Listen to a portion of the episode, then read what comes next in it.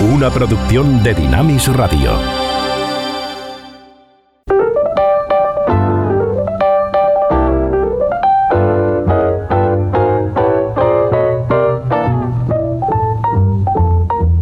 Ruta 66.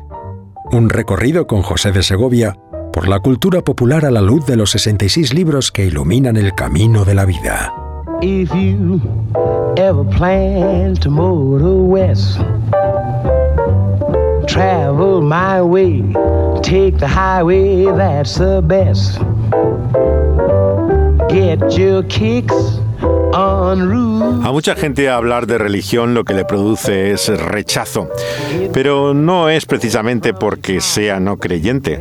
Vemos que el Evangelio mismo nos muestra el conflicto que tiene Jesús mismo con los religiosos de su época. De esto nos habla este pasaje del Evangelio según Lucas, en el cual hoy meditamos en nuestra parada por el viaje a lo largo de la vida, en esta Ruta 66. City looks my eye, the pretty you'll see.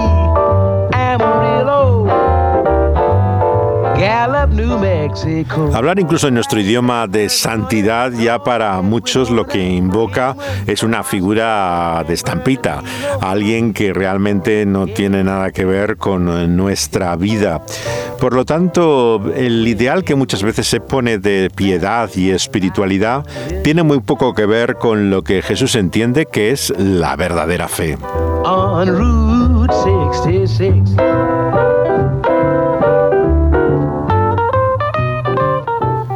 La canción con la que hoy comenzamos eh, he decidido, he hecho claridad en mi mente sobre lo que voy a hacer, que es seguir a Jesús. Es de dos cantautores norteamericanos particularmente populares hoy en día.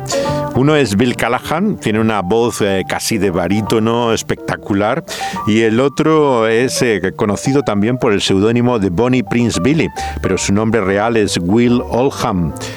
En este tema claramente eh, inspirado por la tradición no solamente cristiana, sino evangélica eh, de el mundo rural de Estados Unidos en el cual ellos están instalados en su música de raíces de americana, cuentan también con la colaboración de Alice Day Roberts, eh, que es también otro conocido cantautor muy vinculado también al folclore y a la música que tiene sus raíces en la cultura cultura popular.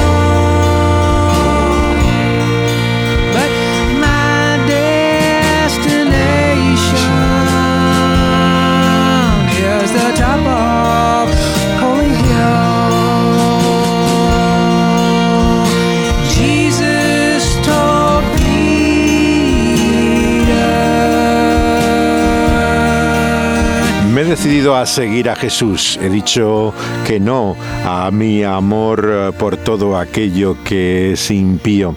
El diablo te, te dice estás loco y te quiere quitar la voluntad, pero mi destino está en la cumbre de ese santo monte. Jesús le dijo a Pedro, mm, decídete, fortalece a tus hermanos, sígueme todo el tiempo. Pedro no estaba loco. Él puso el mundo de arriba abajo, siguió a Jesús y llevó esa corona luminosa. He decidido seguir a Jesús.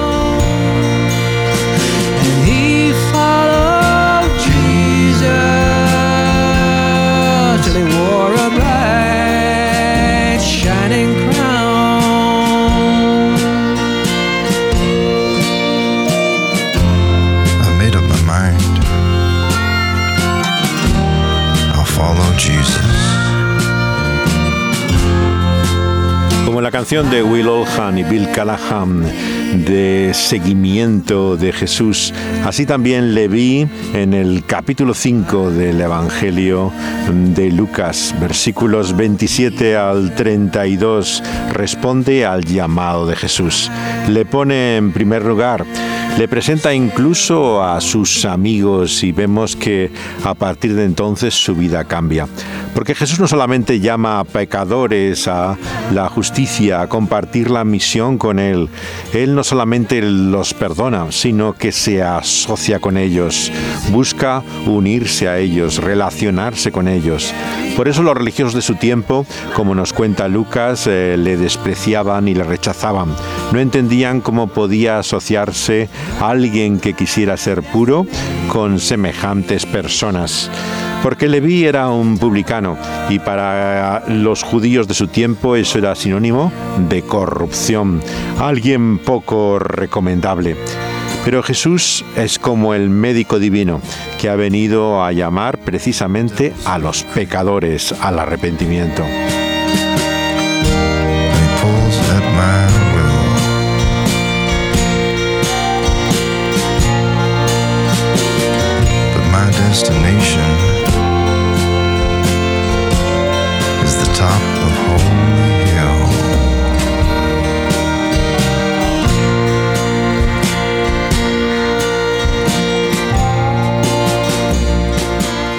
Esa misma determinación la muestra el grupo eh, verdaderamente sorprendente que se formó en Inglaterra en torno a Londres en los años 80 de músicos negros, Paradise, Paraíso.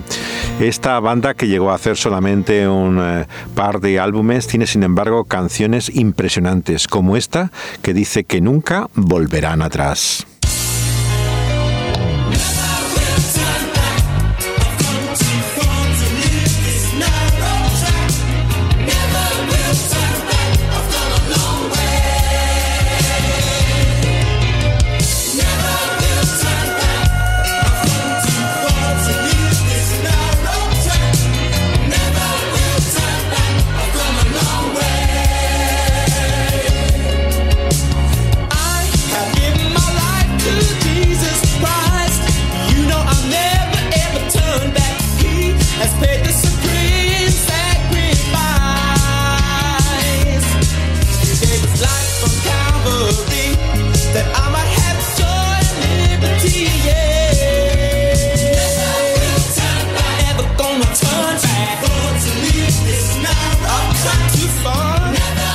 Volveré atrás, he dado mi vida a Jesucristo. Él la entregó en el sacrificio supremo del Calvario.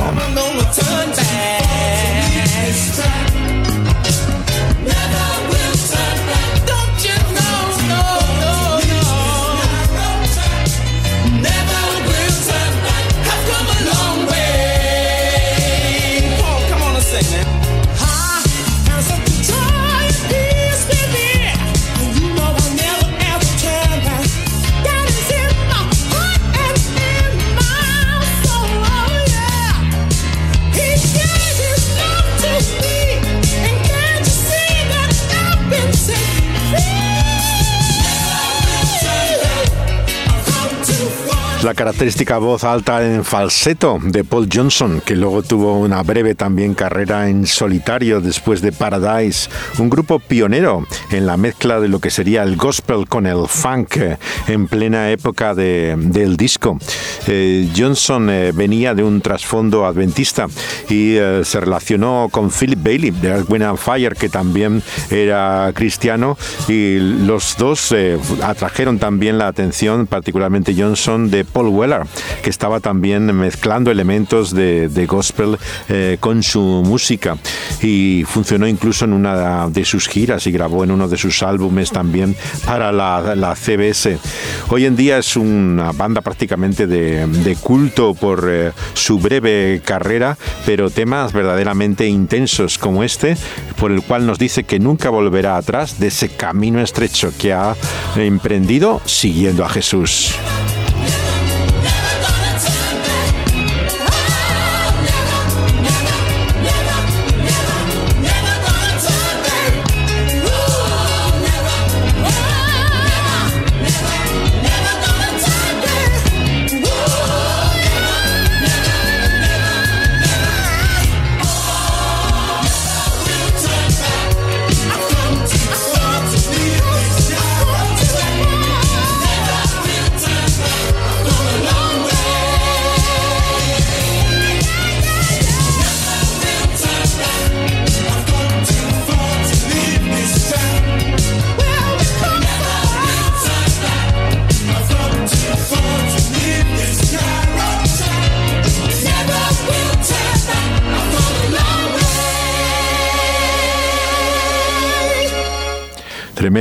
Paradise y su voluntad de seguir hacia adelante, pero no simplemente con eh, persistencia y lo que llaman ahora resiliencia, sino con el gozo al que cantaba YouTube al principio de su carrera en este tremendo segundo álbum llamado October, en el cual estaba esta expresión que Bono decía en las entrevistas, que era el verbo que más fuerza tenía y que se encontraba en el viejo libro de la Biblia, regocíjate.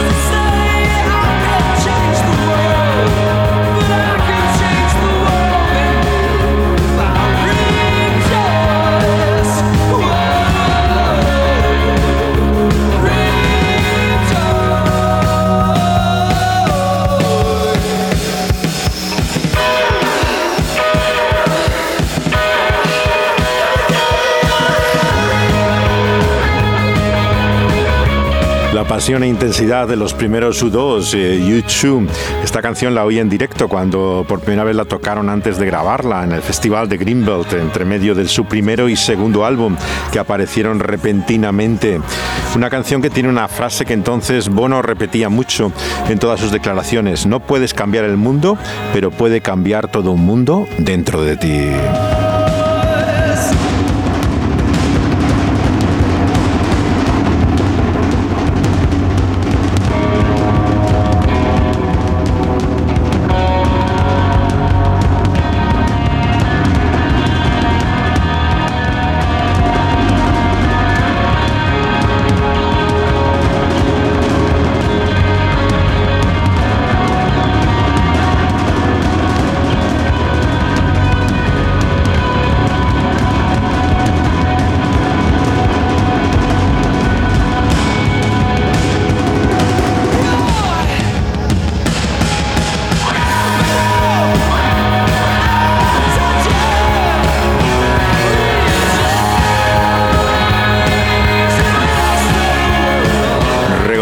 Fíjate, repite una y otra vez Bono en esta canción con la espectacular producción de Steve Little White, eh, que hizo también sus primeros álbumes en Dublín. Cuando grababan este disco, los miembros de la comunidad cristiana a la que ellos pertenecían, Salom, iban a las sesiones en el estudio para orar con ellos en las pausas. Estaban llenos de ese ímpetu misionero, de ese celo cristiano, de esa, de esa furia casi, ¿no? Con la cual, eh, con una rabia profética, siempre Bono y logró también que muchos empezaran a temar la manía y a verle como un personaje que tenía pretensiones mesiánicas y que realmente era alguien que tenía un excesivo concepto de sí mismo. Pero lo que era consciente era de la diferencia, la diferencia que hace la fe. Lo mismo que en este capítulo 5 de Lucas le llama la atención de la gente religiosa sobre Jesús y sus discípulos.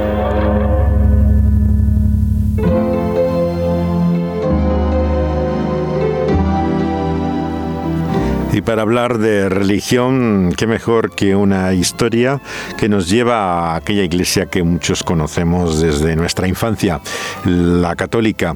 Esta película que se llama No somos ángeles, nunca fuimos ángeles, tiene diferentes variaciones, eh, pero es más o menos versión del título original. Es una comedia americana del año 89, pero hecha por un irlandés, Neil Jordan, un director realmente interesante y cuenta con dos protagonistas de excepción, Robert De Niro y Sam Penn como curas católicos romanos. La acción del dramaturgo más prestigioso de Estados Unidos, David Mamet, eh, toma la película del año 55 que protagonizara Bogart y Peter Justinov, eh, que tiene el mismo título, y se desarrolla en ese escenario de los años 30, es la época de la Gran Depresión. Estamos en una cárcel en lo que sería el terreno fronterizo de Nueva York eh, con Canadá, donde se encuentran presos ambos personajes de De Niro y el de Sampem. La ejecución de un reo no es un asunto intrascendente, ni la llevamos a cabo a la ligera. Este hombre ha matado y se le castigará. Se le llevará abajo, se le afeitará la cabeza, tendrá derecho a confesarse si lo desea. Y luego probaremos el aparato. Las luces se oscurecerán una vez, dos. Y a la tercera vez su alma ya estará en ese otro lugar. Y os dejo a vosotros decidir cuál será ese otro lugar. Aunque no dudo que vuestros pensamientos serán inquietantes, guardadlos para vosotros. No quiero demostraciones ni comentarios. Es la voz del alcaide, la figura abusiva y cruel que con frecuencia vemos en las películas de prisiones. Pero esto es una cárcel extraña, de hecho parece una mina realmente donde están trabajando, nada que se parezca a lo que solemos conocer en un ambiente carcelario. El que va a ser ejecutado es un asesino vicioso y realmente desagradable desde el principio. Y a este discurso del alcaide asiste entre la multitud el personaje de De Niro y de Sampen que se van a ver envueltos en todo un giro sorprendente en el momento mismo de su ejecución en este lugar que es simplemente el preámbulo, el prólogo a esta historia llamada no somos ángeles o nunca fuimos ángeles según la versión latinoamericana o española del título del film de Neil Jordan.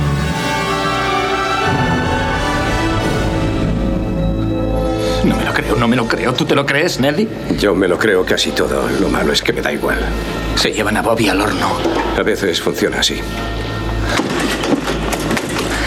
Y él la va a palmar. ¿Y ya está? ¿Qué quieres saber? Ahí se acaba todo. Entra ahí dentro. Entra ahí dentro, le enchufan una descarga y se acabó. No hay vida eterna para su alma. El mundo es cruel. ¿Se trataba de eso? ¿Es ese tu problema esta noche? Sí. ¿Por qué no hablas con el capellán? ¿Por qué hablo contigo? Estoy ocupado, pienso en otras cosas.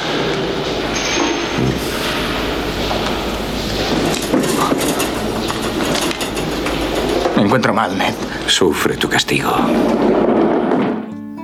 Las palabras de De Niro te muestran este sentido trascendente que tiene esta historia que nos enfrenta ya a un asunto de vida y muerte, a la cuestión de la justicia y la injusticia, del delito y el castigo. Es una película que para algunos no fue lograda del todo, eh, pero que desde luego tenía todas las previsiones de ser una gran obra, con David Mamet, el dramaturgo más importante, cargo del guion, una historia que ya en su día fue muy apreciada en los años 50 cuando eh, Bogart hizo también la versión de la película con Michael Curtis y que, sin embargo, como dice el crítico John Hansen, es una película que no atrajo. Por un lado, a los religiosos como a los no religiosos. Eh, ambos pensaban, dice John Hansen, que la película no era para ellos. Ah, para los religiosos les parecía desde luego algo poco respetuoso ver a De Niro y San Pen de curas. Y para los no religiosos pensaban que esto al fin y al cabo eh, trataba demasiado sobre religión. Y es por eso que muchos también no han eh, visto esta película aunque ha sido recuperada en televisión en varias ocasiones eh, y que cierra toda una década ah, de los 80 en que todavía el sistema de los grandes estudios funcionaba bastante bien.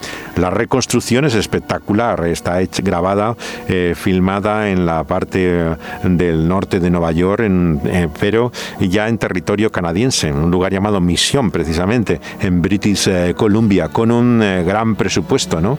que supuso crear todo el pueblo que ven en la película al lado del río, está hecho solamente para la película. El presupuesto era de dos millones y medio de dólares solamente para poder hacer este escenario de la historia en la que se desarrolla el episodio mm, de De Niro y Sam Penn eh, como curas. Mira eso.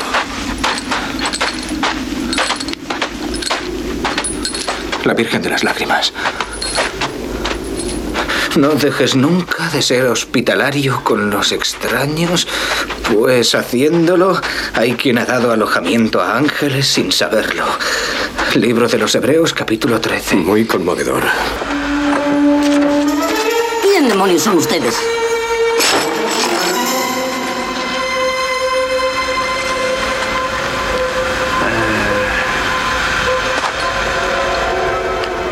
No dejes nunca de ser hospitalario con los extraños, pues haciéndolo hay quien ha dado alojamiento a ángeles sin saberlo. Libro de los Hebreos capítulo 13. ¿Son ustedes curas?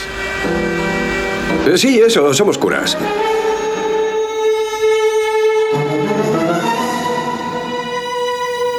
Comienza con citas bíblicas, incluso por duplicado, como pueden escuchar eh, la referencia a hebreos que encuentran en un cartel estos dos eh, prófugos.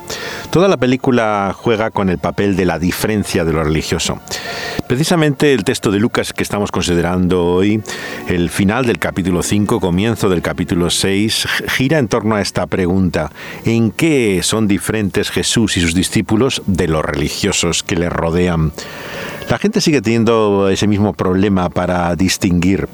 Es evidente que cuando llegaba a prácticas ascéticas como podía ser el ayuno, Jesús no era como los fariseos, ni siquiera como su precursor, Juan el Bautista.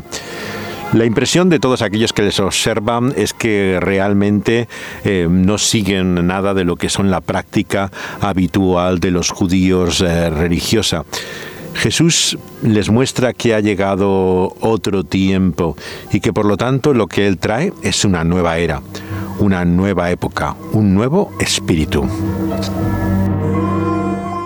Seguro que les están buscando. ¿Qué? Seguro que les están buscando. ¿Quién nos está buscando? Los otros curas del monasterio. Sí, seguro que nos buscan. ¿Se han perdido las oraciones matinales? Sí, nos hemos perdido todo. ¿Y a usted qué le A importa? mí me importa un rábano. Mire, para mí todo eso son supersticiones. Sí, de acuerdo. Usted déjenos en el pueblo. Y les diré otra cosa, ustedes vuelven loca a la gente. Les convierten en fanáticos de esa imagen que tienen, la Virgen de las Lágrimas. Bajaremos aquí. No tardaremos nada, les llevo al monasterio. No, bajamos aquí. Podría necesitar su ayuda para llevar la cierva al carnicero. Hagamos una cosa. Usted vaya al garaje y nosotros iremos allí a recoger su cierva. ¿Por qué no vienen conmigo? Primero tenemos que ordenar nuestros pensamientos. Si no fuera por ustedes, no hubiera matado a esa cierva. Ah, eh, bien, eh, gracias por todo. Dios se lo pague y todo eso.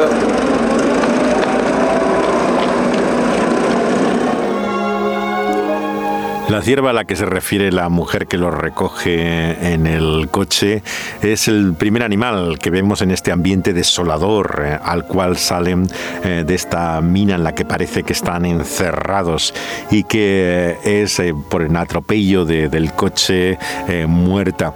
Casi todo un símbolo también en esta historia que tiene más profundidad de lo que aparenta. El tono es una comedia, claro, juega con los malentendidos continuos, ¿no? Acerca de la identidad de los personajes de, de y de De Niro, pero eh, también con el papel de la religión. Estamos en una zona en la cual hay una presencia católica y como esta mujer parece sugerir, eh, ella lo ve como supersticioso eh, desde lo que parece un punto de vista protestante, es un culto mariano a una virgen que particularmente le atribuyen un valor especial y que tiene el monasterio al cual se dirigen ahora estos eh, dos personajes que se han hecho pasar por curas. Telegrafiamos a Arizona cuando vimos que no llegaban, pero allí no sabían nada. Su obispo está muy preocupado. Y luego la tormenta y lo de esos presos. No sé. Le aseguro que nada nos hubiera impedido llegar aquí. ¿Les parece que entremos?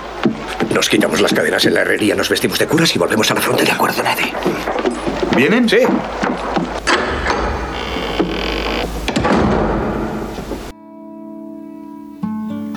La versión que hizo Neil Jordan antes de su gran éxito de Juego de Lágrimas que le llevó a los Oscar, vemos que por un lado está construida sobre la misma historia que cuenta Michael Curtis, el director de Casablanca, con Humphrey Bogart, eh, un actor que no esperaríamos encontrar en una historia eh, de comedia.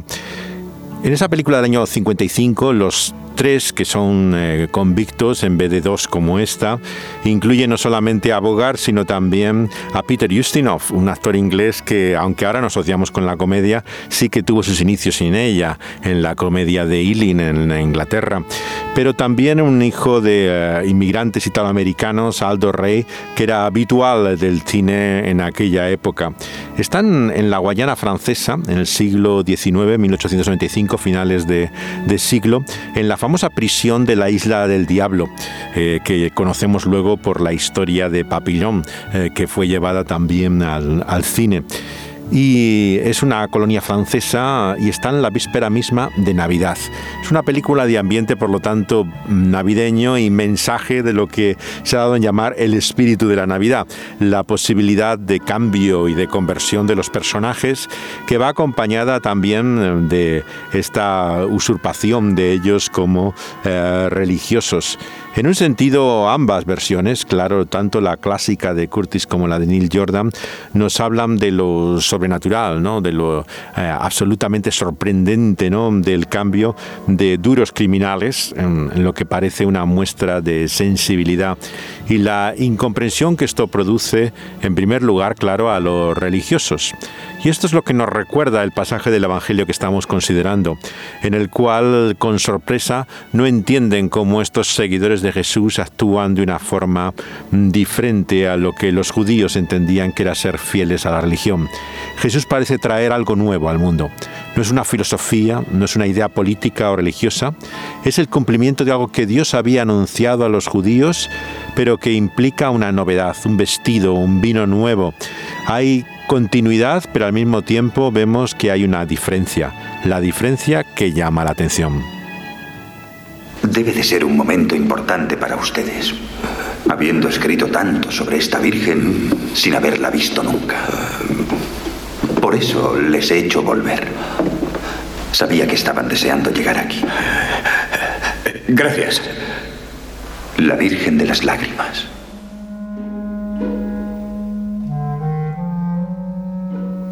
Este catolicismo tan mariano y milagrero puede sonar a parodia por parte de lo que sería la influencia en Hollywood de la tradición judía eh, tan iconoclasta como protestante eh, blanca y anglosajona.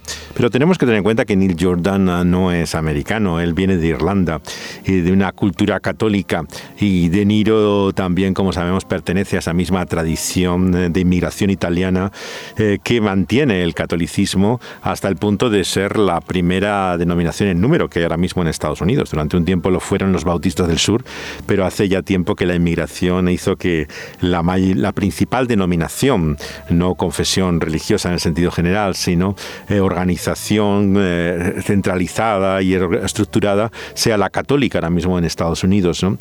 Eh, en ese sentido, juega por un lado con la incomprensión de muchos de los espectadores que no recibieron muy bien la película, puesto que eh, le resulta un elemento eh, extraño, ¿no? Pero al mismo tiempo vemos que eh, toma en serio lo que podríamos llamar el fondo religioso mm, de lo milagroso, de lo sobrenatural y de la, y de la idea sobre todo de la conversión y del cambio personal. La historia de Jesús en el Evangelio que estamos eh, considerando lo que nos habla es hasta qué punto Él trae una ruptura o algo diferente al judaísmo del siglo I. En un sentido vemos continuidad y discontinuidad. Aquí aparece el sábado, el mandamiento eh, que el pueblo judío sigue teniendo como distintivo de su práctica. Pero al mismo tiempo encontramos una referencia clara a la ley ¿no? y cuál es eh, su valor y una organización eh, como era también eh, en la cual el mismo número de los doce se utiliza para establecer a los seguidores de Jesús que tienen esa autoridad apostólica. Por lo tanto, hay elementos que nos muestran que estamos hablando de Israel, de un Israel, eso sí, renacido, que tiene rasgos y características que marcan esa diferencia eh, que les sorprende a los religiosos de su tiempo. Padre, eh, Padre, les esperábamos con impaciencia. Hemos rezado por ustedes. Eh, sí, nos hemos retrasado un poco. he leído todos sus libros. Gracias.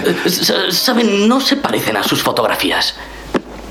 ¿El ayuno y la oración? Sí, bueno, es un honor tener aquí a hombres de su erudición y de su reputación. Estábamos preocupados por ustedes. Sí, claro. Telegrafiamos a la diócesis de Arizona. Ya nos lo han dicho, lo agradecemos. Sí, pero gracias a Dios ya han llegado. ¿Qué, qué es esto? ¿No sabes lo que es? No, es una pinza.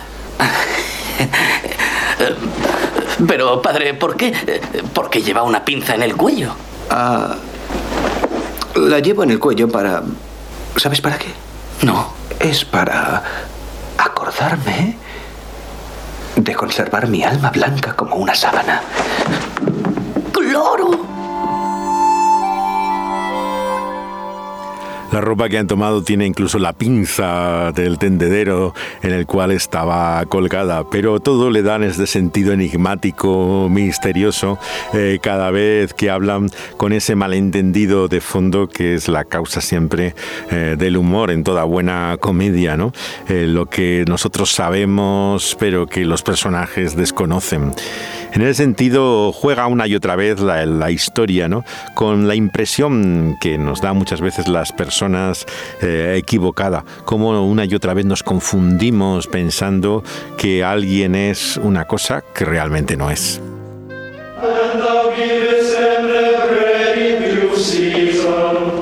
Sentados ahora en el refectorio para comer, eh, mueven la boca como si realmente conocieran el rezo que están cantando, con ese despiste que uno tiene cuando no está habituado a la iglesia y se supone que tiene que participar también de la música y la adoración de un culto.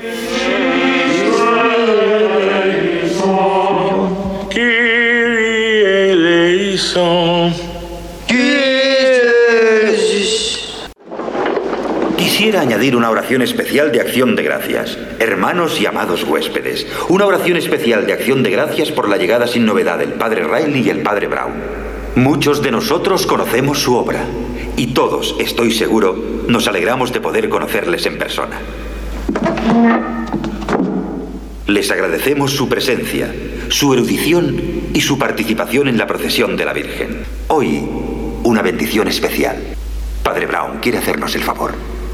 Brown, eres, tú. No, eres tú, eres tú. Padre Brown. Oče Brown, by ty učinil to za nás? Myslím, da ja sa muy red da čitam molitvu. El obispo dice que le toca a él bendecir la mesa. Dígale al obispo que agradecemos su cortesía cediendo su turno a los recién llegados. No, que lea él, es su turno. Yo no quiero tocarle las narices. No, no, por favor, Padre Brown, háganos el honor. Padre, si quiere seguirme hasta el púlpito. Tengo una idea. Porque no hablamos de algo apropiado. Ahí va una buena oración. Pórtate bien con los extraños.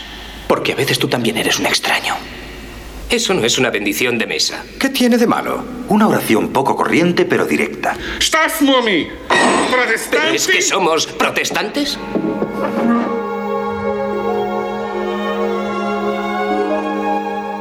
El Kire Eleison cantado fuera de tono va acompañado también del momento de tensión en que eh, le piden eh, que haga él eh, la oración para comenzar la comida. Cuando le correspondía al obispo de un habla, entendemos del este de Europa, probablemente polaco, no sé qué idioma está hablando y le tiene un intérprete que le traduce. Recuerda un poco la situación, una escena que tiene Mr. Bean, eh, Rowan Atkinson, cuando sale un culto anglicano y aparece él en medio del culto intentando participar activa y entusiastamente sin tener la menor idea de todos los elementos litúrgicos que lo conforman. ¿no? Juega eh, con ese desconocimiento del extraño, un tema que se ve reiterativo en la película desde el texto de Hebreos ¿no? y que tiene un interés especial para nosotros a la luz de, de este texto, porque de lo que va a hablar Jesús en su interpretación de la ley como Señor del Sábado es la misericordia que motiva a Dios sobre todas las cosas.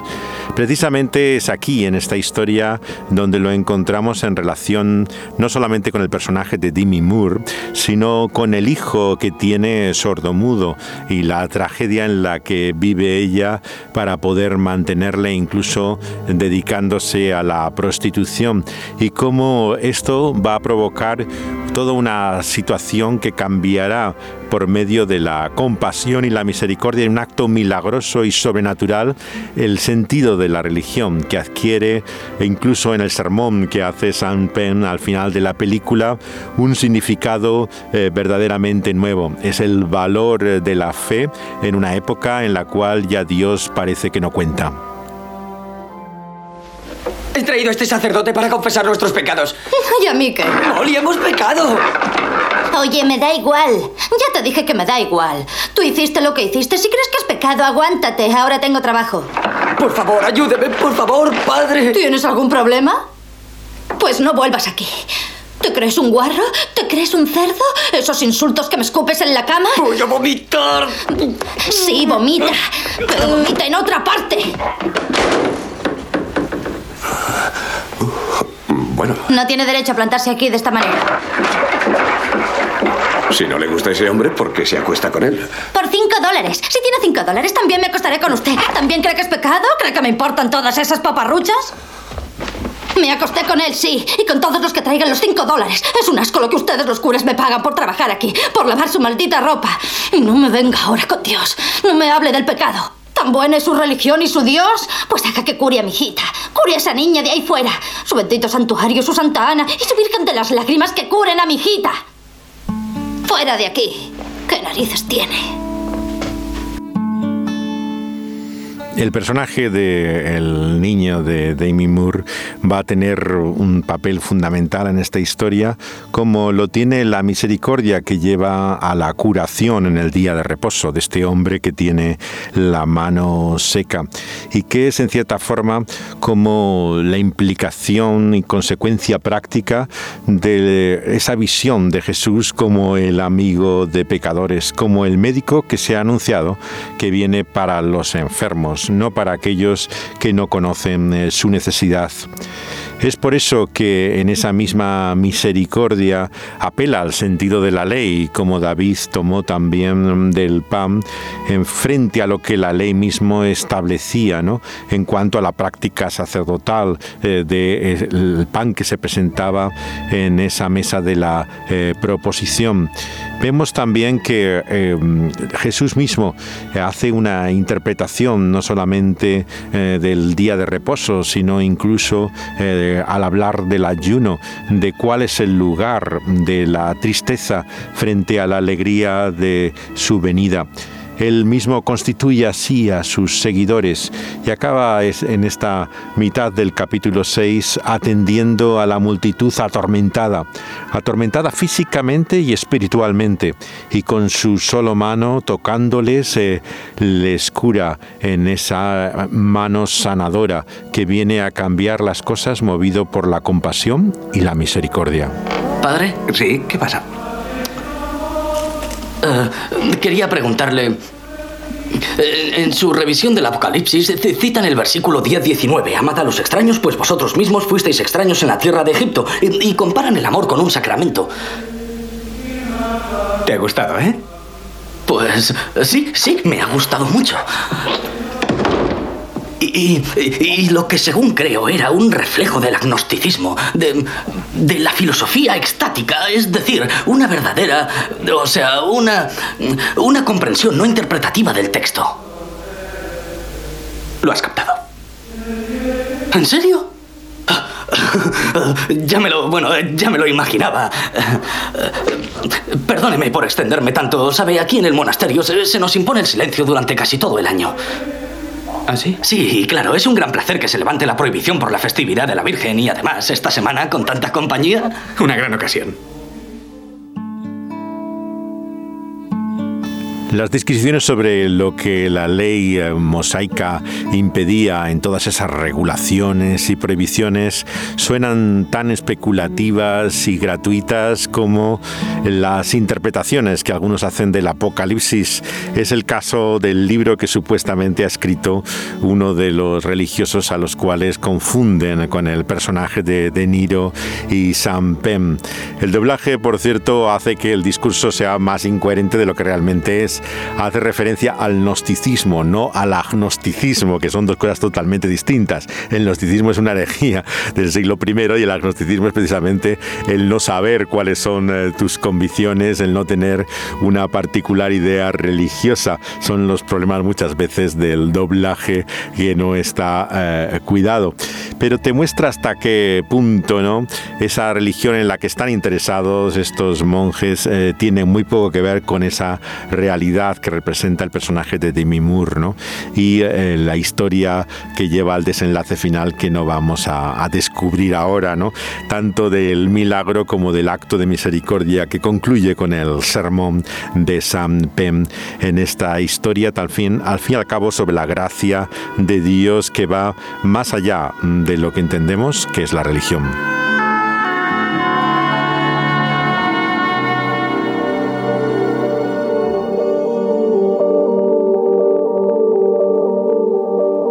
El año 2023, el que fuera cantante del grupo Genesis, Peter Gabriel, nos ha sorprendido con este maravilloso tema que se llama El amor puede curar que es una buena lección de lo que aquí leemos en esta historia del Evangelio, que es lo que mueve finalmente esa mano sanadora, sino la misericordia que viene de un amor que no tiene otra explicación que su mero afecto.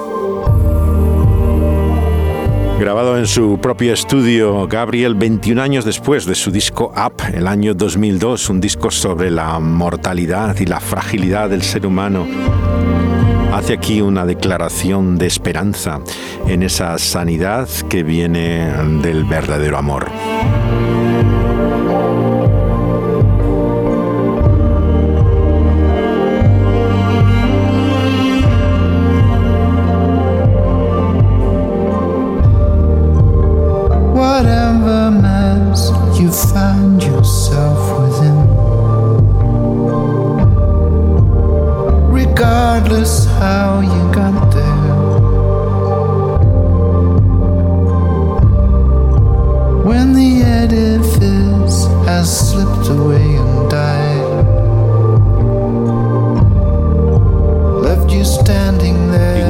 Sábado es hecho por causa del hombre y por eso Jesús sana en ese día todo su ministerio, si queremos llamarlo así, para el cual ordena a aquellos apóstoles es para mostrar esa compasión, ese amor de Dios a la humanidad que se enfrenta a tantos males que nos oprimen.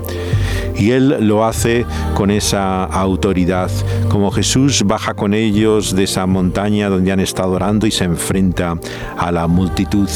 Vemos aquí tres grupos de personas, los doce, la multitud de discípulos y otra mucha gente.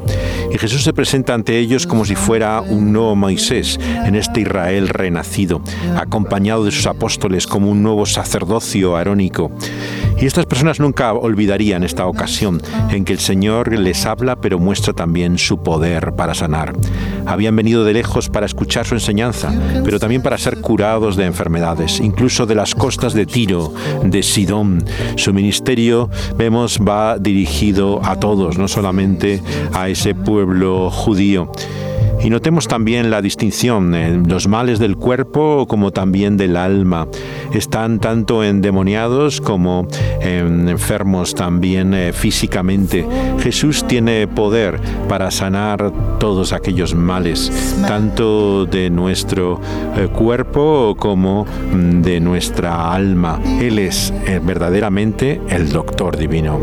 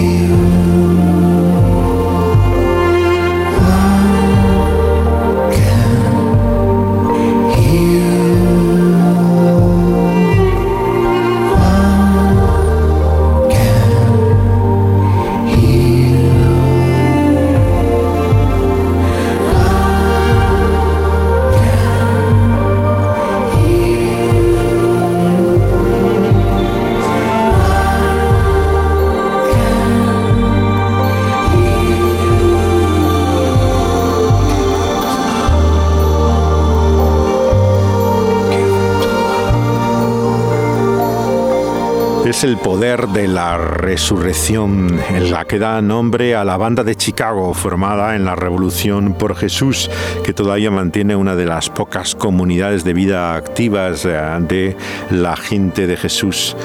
Hay un disco que particularmente eh, me gusta de ellos, en el cual esta canción es una de mis favoritas. Se llama El Cruce en ella Glenn Kaiser hace una muestra también de su capacidad lírica, de cómo eh, puede eh, describir poéticamente también esa realidad de la gracia de Dios y de su sanidad en la experiencia.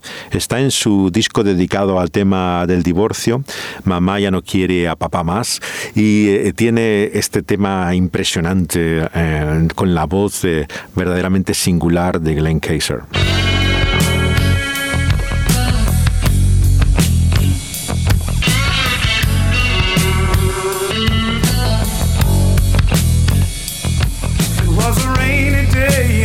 Amsterdam when the curtain came crashing down. It was a solo dance, finished romance. Once again, I played the clown with no one there left to care.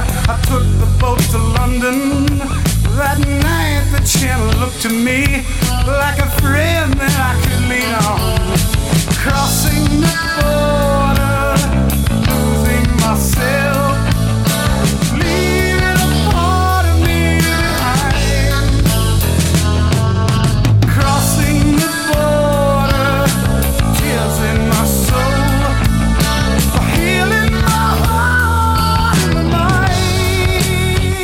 En 1961, mm, Kaiser cuenta como un día de lluvia deja Ámsterdam y va en el barco hacia Londres y al cruzar la frontera eh, siente en su corazón eh, las lágrimas, pero también la curación divina.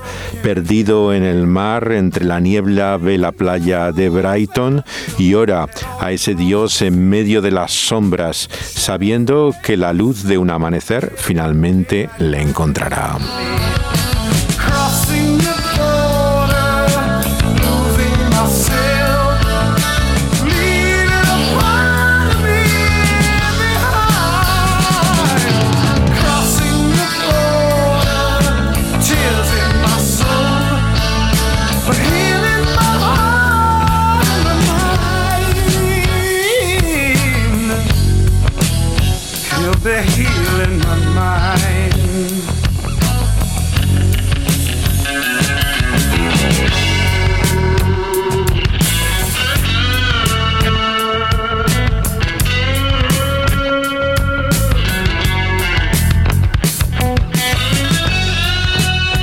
La sanidad de Dios va más allá de nuestro entendimiento y Dios obra de forma misteriosa.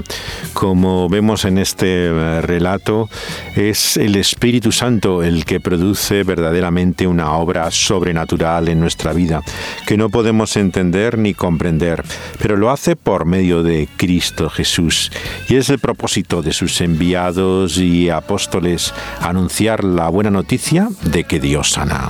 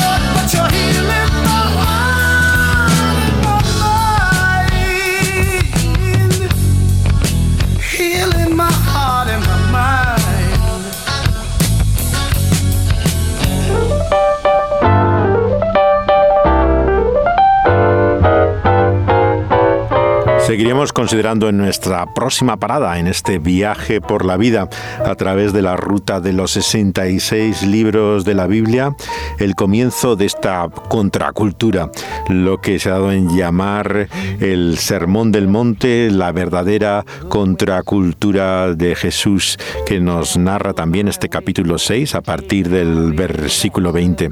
Pero será en nuestra próxima pausa en este viaje. On Route 66. Pueden volver a escuchar estos programas, tanto eh, los que siguen en esta serie del Evangelio según Lucas como todos los anteriores, desde el principio de la Biblia, del Génesis, en las plataformas donde son subidos después de ser emitidos en vivo. Los pueden encontrar en la plataforma que tiene la emisora de Dynamis Radio en SoundCloud, donde son subidos con excelente sonido después de su emisión el fin de semana. También pueden encontrarlos en iVoox, la más popular tal vez de las eh, plataformas en España. Ahí por medio del pulso de la vida está también eh, todo el registro de estos programas que son emitidos por la radio cada fin de semana. Los pueden encontrar también finalmente en la más internacional de las plataformas que es Spotify, donde están la mayoría de los podcasts, así como en iTunes por medio de Apple eh, pueden encontrar la serie entera de Ruta 66. 66. Dani Panduro ha estado aquí mezclando el sonido, llevando las máquinas y cuidando que puedan escucharlo de la mejor forma. Y José de Segovia eh, hablándoles del sentido que tiene esta luz en medio de nuestro camino que Jesús nos trae a la vida misma. Les invitamos a seguir con nosotros y hasta entonces reciban nuestros saludos, abrazos, besos, todos o por separado.